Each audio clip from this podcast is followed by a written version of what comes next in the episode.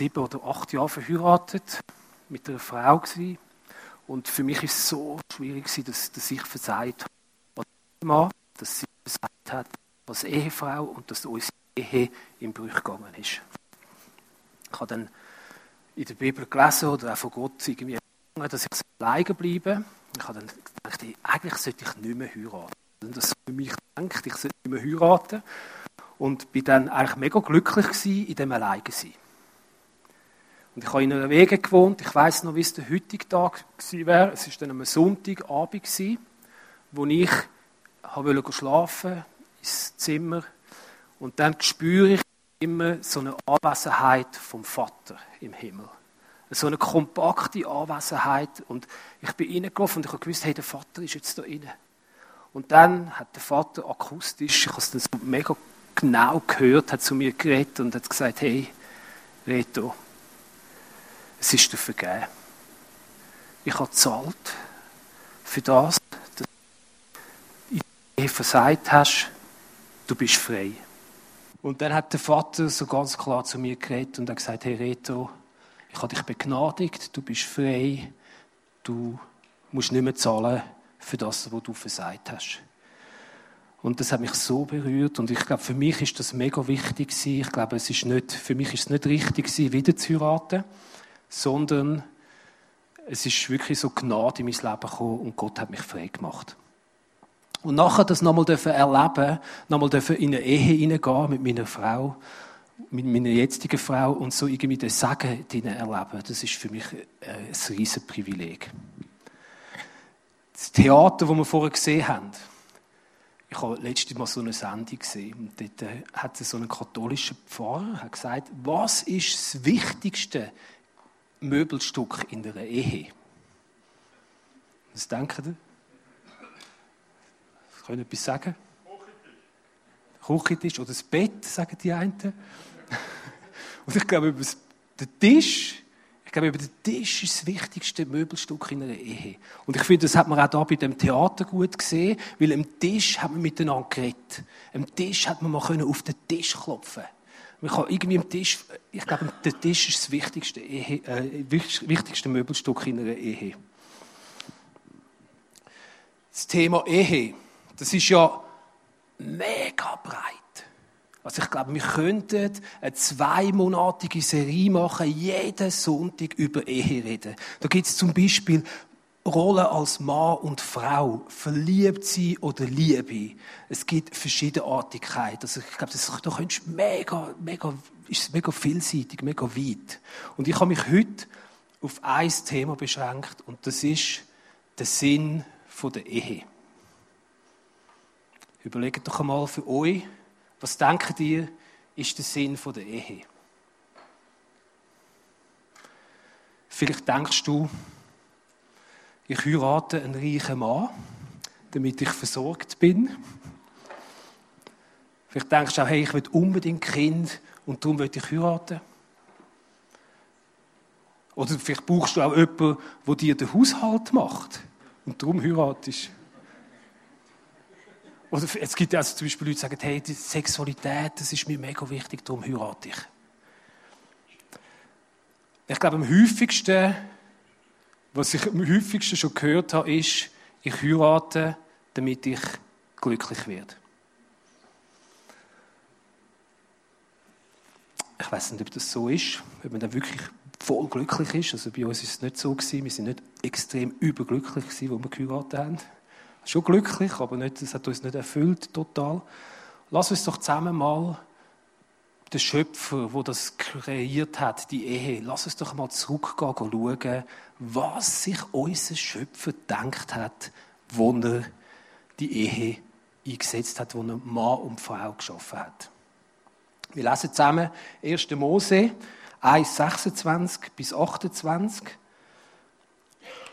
Dann sagte Gott, jetzt wollen wir den Menschen machen, unser Ebenbild, das uns ähnlich ist. Er soll über die ganze Erde verfügen, über die Tiere im Meer, am Himmel und auf der Erde. So schuf Gott den Menschen als sein Abbild, ja als Gottes Ebenbild, und er schuf sie als Mann und Frau. Er segnete sie und sprach, vermehret euch, bevölkert die Erde und nehmt sie in Besitz.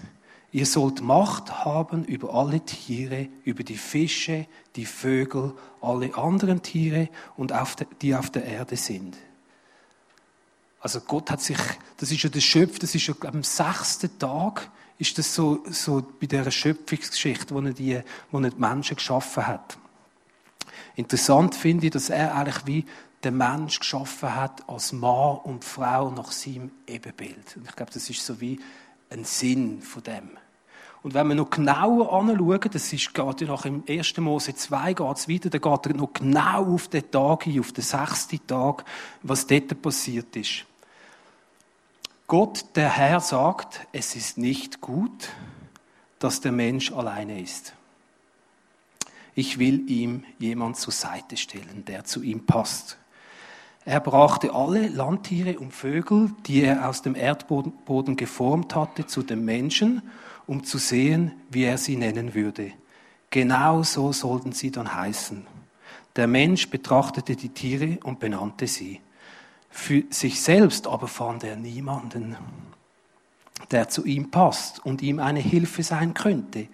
Da ließ Gott der Herr einen tiefen Schlaf über ihn kommen, entnahm ihn eine Rippe, verschloss die Stelle wieder mit Fleisch, aus der Rippe formte er eine Frau und brachte sie zum Mann. da rief dieser, hey, endlich! Es gibt jemand, es gibt jemand wie mich. Sie wurde aus einem Teil von mir gemacht. Sie gehören zusammen. Wir gehören zusammen. Darum verlässt ein Mann seine Eltern und verbindet sich so eng mit seiner Frau, dass die beiden eins sind mit Leib und Seele.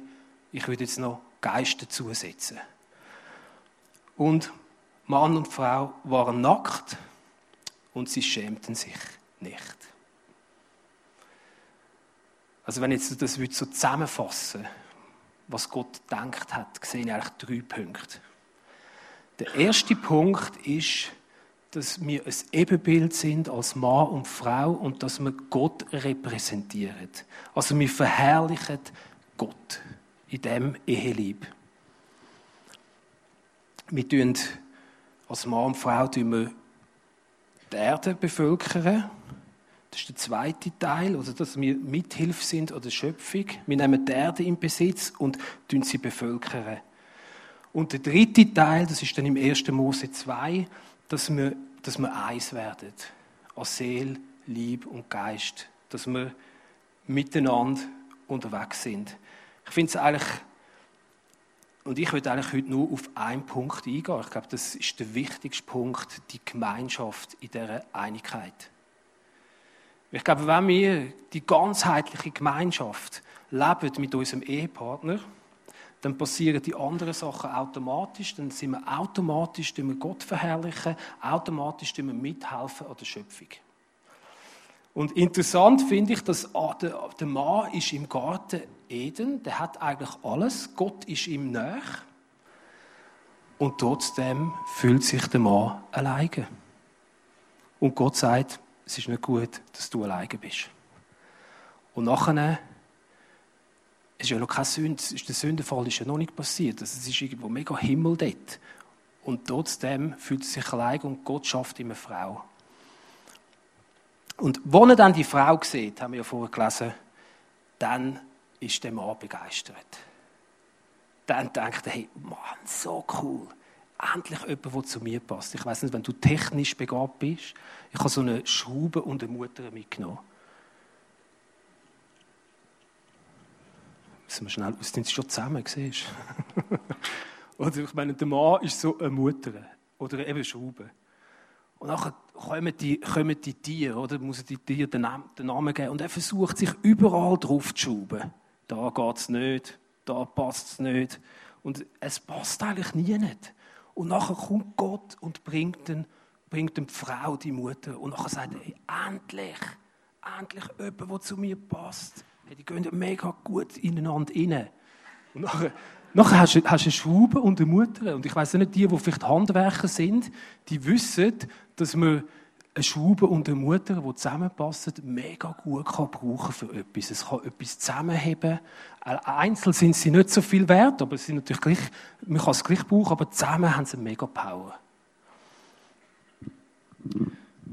Und ich will auf das eingehen, auf Gemeinschaft im Lieb, Gemeinschaft in der Seele, Gemeinschaft im Geist. Und ich glaube, wenn ich jetzt so äh, ein Bild und ich glaube, die Gemeinschaft in dieser Dreiebenigkeit ist nur möglich in der Ehe. Ich glaube, das hat Gott in die Ehe hineingelegt. Und ähm, das lesen wir dann, dass sie eins werden, durch Seele, Liebe und Geist, wenn sie zusammenkommen. Ich habe ein Bild mitgenommen von zwei Herzen. Und ähm, ich glaube, Ehe, das sind zwei, die zwei Herzen, ist vielleicht Mann und Frau. Zwei eigenständige Herzen die für sich eigenständig sind, die nicht abhängig sind voneinander und die kommen zusammen. Und dann das, was in der Mitte zusammenkommt, ist die Schnittmenge, würde ich jetzt mal sagen. Bei der einen sieht die Schnittmenge ein bisschen grösser aus, wie bei der anderen. Aber es gibt eine Schnittmenge und das, die Schnittmenge ist das Wir, der Ehelieb. Also da kommen zwei einzelne Lieb zusammen und da gibt es die Gemeinschaft und die, die Schnittmenge ist der Ehelieb. Und die Ehe, der, Ehe, der Ehelieb, der besteht aus Gemeinschaft im Lieb, Gemeinschaft im Geist, Gemeinschaft in der Seele.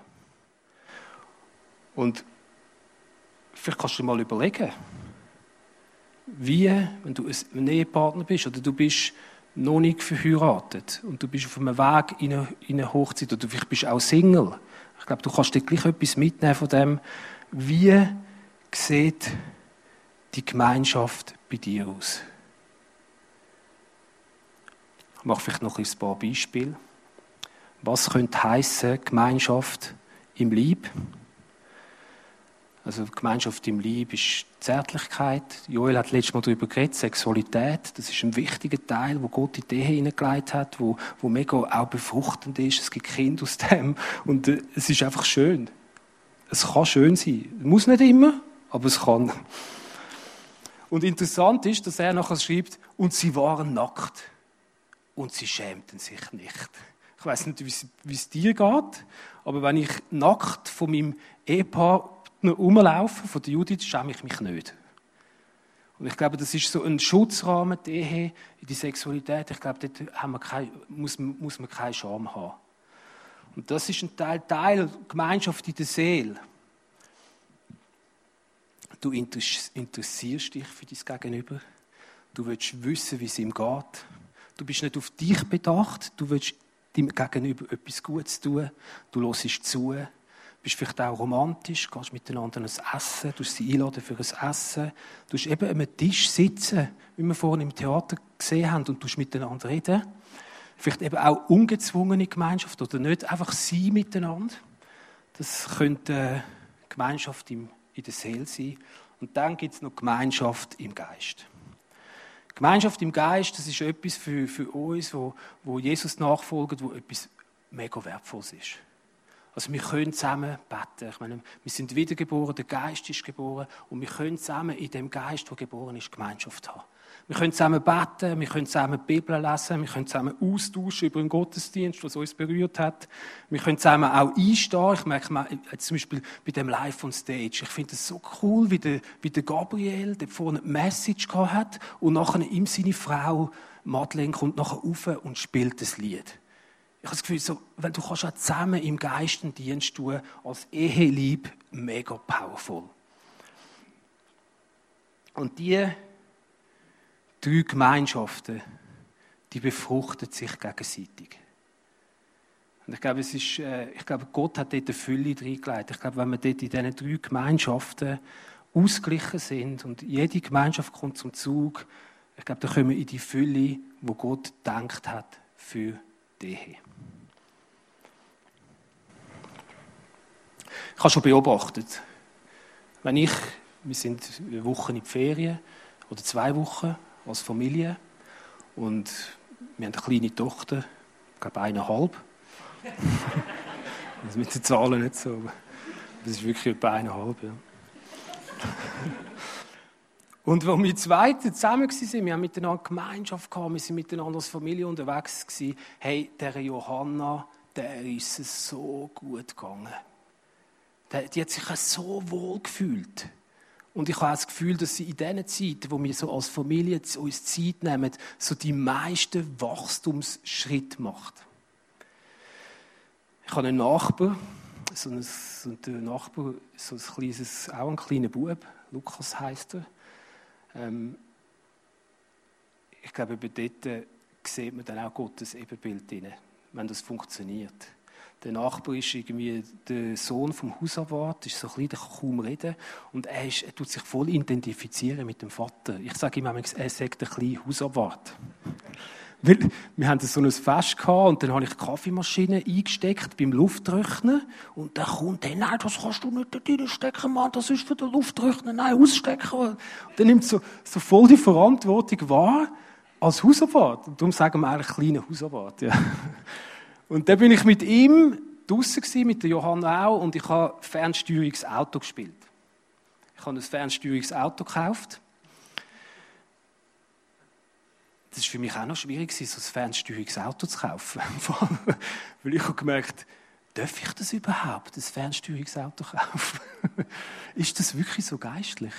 Dann habe ich gemerkt, nein, es ist ja gut, dass ich mal etwas so ein bisschen für die Seele mache und so den Bereich von der Seele irgendwie. Und ich habe das Fernsteuerungsauto gekauft und ich habe zusammen mit dem Bub draussen Fernsteuerungsauto gespielt. Hey, und nachher passiert etwas. Und wir sind unten, oben sind Parkplätze und nachher kommt der Vater anzufahren am Abend, am Feierabend. Kommt runterzufahren. Hey, und nachher der kleine Lukas sagt, hey, meine Vater kommt heim. Meine Vater. Und dann rennt er mit offenen Armen rauf zum Vater und der Vater steigt aus und sie umarmen sich und er sagt, hey, meine Vater, bist du da schön. Ey, ich so, ey, das hat mir so etwas, ich dachte, das ist cool, da merkst du irgendwo so voll die Vaterliebe. Und ich glaube, das ist so wie ein Ebenbild. Ich glaube, die, das ist wie so ein Ebenbild. Ich glaube, wenn die Ehe funktioniert, dann tust du wie etwas von dieser Vaterliebe, kommen die Leute mit über. Es hat, mich so, hat mich selber so berührt, dass der so mit dem Vater verbunden war.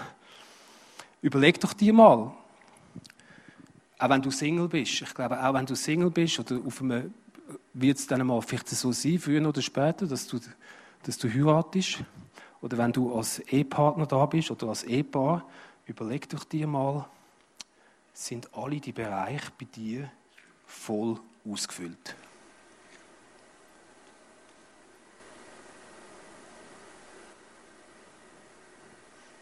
Und wenn du merkst, ja, bei einem Punkt könnte man noch ein bisschen zulegen, würde ich dich ermutigen, so vielleicht heute, nach, nach dem Gottesdienst oder heute Abend im Bett, zu deinem Ehepartner gehen und sagen, hey, da wünsche ich mir mehr Gemeinschaft. Ich wünsche mir mehr Gemeinschaft in der Seele,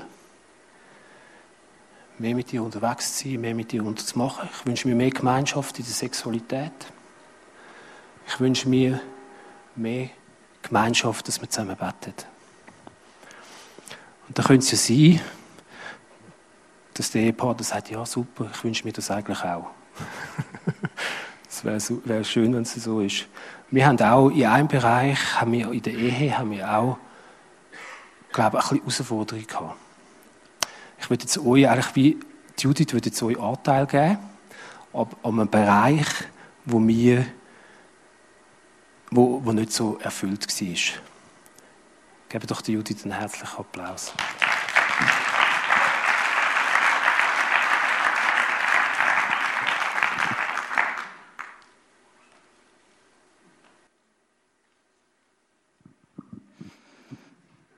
Wir haben sehr gut können zusammen etwas planen, umsetzen, auch zusammen beten, zusammen etwas tragen, zum Beispiel im Windrad, in dieser Arbeit unter Randständigen. Und auch im Lieb haben wir gut harmoniert, oder immer noch. Und was für uns oder vor allem für mich herausfordernd war, ist die Gemeinschaft in der Seele. Schon in der Verlobungszeit habe ich gemerkt, da habe ich einen Mangel. Und ich, ja, ich habe zuerst gar nicht so recht gewusst, was, was ist es eigentlich genau? Was ist der Mangel? Und ich habe dann gemerkt, was ich mir, glaube mehr wünsche, ist die ungeteilte Zuwendung vom Reto. Dass er eigentlich mit Lieb, Seele und Geist sich meiner Seele zuwendet. Und interessant war, der Reto, der hat den Mangel nicht gehabt. Das ist bei ihm gefüllt Er hat sich wohl gefühlt in dieser Gemeinschaft, in der Seele mit mir. Genau. Und schön war, dass er gleich in unseren Flitterwochen hat er den Eindruck bekommen von Gott, dass wir uns alle fünf, sechs Wochen sollen zusammen ähm, in ein Wochenende gehen, zusammen wirklich Zeit haben für die Gemeinschaft als Ehe im ersten Ehejahr. Und das haben wir dann auch gemacht. Und interessant war, in diesen ersten Wochenenden ist der Mangel so richtig sichtbar geworden bei mir. Ich habe mich gefreut, habe gedacht, jetzt kommt der Moment, da sind wir aus dem Alltag, jetzt wird die Zeiten sein, wo wir einfach sind, wo, wo wir einander zulassen, miteinander reden. Und der Reto ist irgendwo noch vielleicht ein bisschen im Alltag gewesen, jetzt erst ein bisschen runterfahren oder er hat schon Pläne und Projekte gehabt, die man in einem Monat umsetzen könnte. Und genau, ich war enttäuscht in dem Innen. Und ich hatte so Strategien, ich hatte das Gefühl, ich muss mit dem klarkommen, ich muss stark sein in dem. Oder ich habe mir auch überlegt, ja, einmal, was wäre eigentlich normal in einer Ehe? Ähm, also, ja, der Reto müsste doch eigentlich bisschen anders sein. Und ich denke, da bin ich auch geprägt vielleicht von Romanen, die ich gelesen habe, Filmen, die ich gesehen habe, an Beziehungen, die ich gesehen habe, so ein bisschen von außen, aber nicht wirklich in der Tiefe. Und all diese Sachen, die sind überhaupt nicht hilfreich gewesen. Ich bin unzufrieden geworden, nörgelig. Und ja, der Reto, für ihn ist das mega schwierig gewesen, weil er hat gar nicht so recht verstanden, warum ist jetzt die Frau so unzufrieden? Weil ja, bei ihm ja das wie, wie gefüllt und deckt gewesen. Und was sehr hilfreich war für uns, ist zusammen reden, zusammen unsere Sichten, unsere Sichten von dem Herz einander mitzuteilen. Und ja, am Anfang war es häufig noch so, dass ich gefunden habe, also, wenn du ein bisschen anders wärst, dann wäre ich super zufrieden. Und der Reto hat gefunden, wenn du ein bisschen zufriedener wärst, dann hätten wir es doch gut. Und ich glaube, so ein Schlüssel war der, wo wir beide gesagt haben, hey, ich bin schwach. Ich bin schwach in dem, mit dir Gemeinschaft in der Seele haben. Und, und wie nicht aufeinander, sondern bei uns selber. Und wir gesagt haben, hey, das ist etwas, was wir zusammen dürfen lernen. Das ist auch etwas, was wir zusammen können vor Gott bringen können und wo wir, wo wir wie dürfen wachsen in dem Innen. Genau. Und das andere auch, dass ich meinen Mangel immer wieder zu Gott gebracht habe und und Gott hat mir dann vielfach eine andere Sicht geschenkt, dass er mir wie ähm, von meiner Sorgensicht, ui, wie kommt das raus mit unserer Ehe, wenn das so ist und ich in dem Mangel inne bin, wie Frieden geschenkt hat, dass er schaut. Oder auch mir zeigt hat, hey, die Andersartigkeit vom Reto, wo dich so herausfordert, die tut dir aber auch, die tut dir extrem gut. Da werden Sachen in dir freigesetzt und geheilt, wo, wenn der Reto so wäre, wie du dir das so quasi würdest wünschen, nicht, nicht würde geschehen. Genau. Und so haben wir schon viel kleinere und größere Durchbrüche gehabt und sind ja immer noch auf dem Weg in dieser Gemeinschaft in der Seele miteinander. Danke, dass du einen Einblick gegeben hast in unsere Ehe. Ähm, ich weiß nicht, wie es dir geht. Vielleicht merkst du, dass du Bereiche hast, die mega gut laufen. Vielleicht merkst du, dass du Bereiche hast in deiner Ehe, wo, wo mega erfüllt sind. Vielleicht merkst du auch, dass du Bereiche hast, wo, wo, wo Mangel ist, wo auch Not ist, wo, wo du Gott brauchst. Wir werden jetzt zusammen in einen zweiten Teil Worship hineingehen. Es werden auch Leute da sein, die für dich beten. Wenn du vielleicht auch, vielleicht bist auch in einer Beziehung, wo, wo langsam in, in Brüche hineingeht. Ich glaube, es ist mega gut, wenn man das auch an Gott anlegen miteinander. Du kannst natürlich auch einen Platz machen bei deinem, während dem Worship, während dem nächsten Lied. Und dann werden wir noch das Abendmahl verteilen. Das Abendmahl feiern. Und mit dem Abendmahl feiern wir ja, dass Jesus für uns gestorben ist am Kreuz dass er mit uns den Bund gemacht hat in die Ewigkeit. Dass man wie sagt, hey, hey, Jesus, du bist so willkommen, wir nehmen dich an in, uns, in unserem Leben. Und vielleicht kannst du das auch machen, dass du als Ehepaar, als der Ehelieb, wenn du als Ehelieb da bist, dass du so führen kannst kommen und so zusammen das Abendmahl einnehmen. Ich bete doch noch. Nachher gehen wir in Worship und beten Gott an. Danke, Vater, dass du da bist. Danke für deine Gegenwart. Danke, dass du der Schöpfer bist, der Creator von dieser Ehe. Danke, dass du siehst, wo wir Mangel haben. Danke, dass du siehst, wo wir auch gesättigt sind. Und Vater, ich bitte dich von ganzem Herzen, dass du die Ehen segnest, die da sind. Dass du segnest mit deinem Geist und dass sie du füllst mit deiner Fülle. Danke, Vater, für deine Liebe. Amen.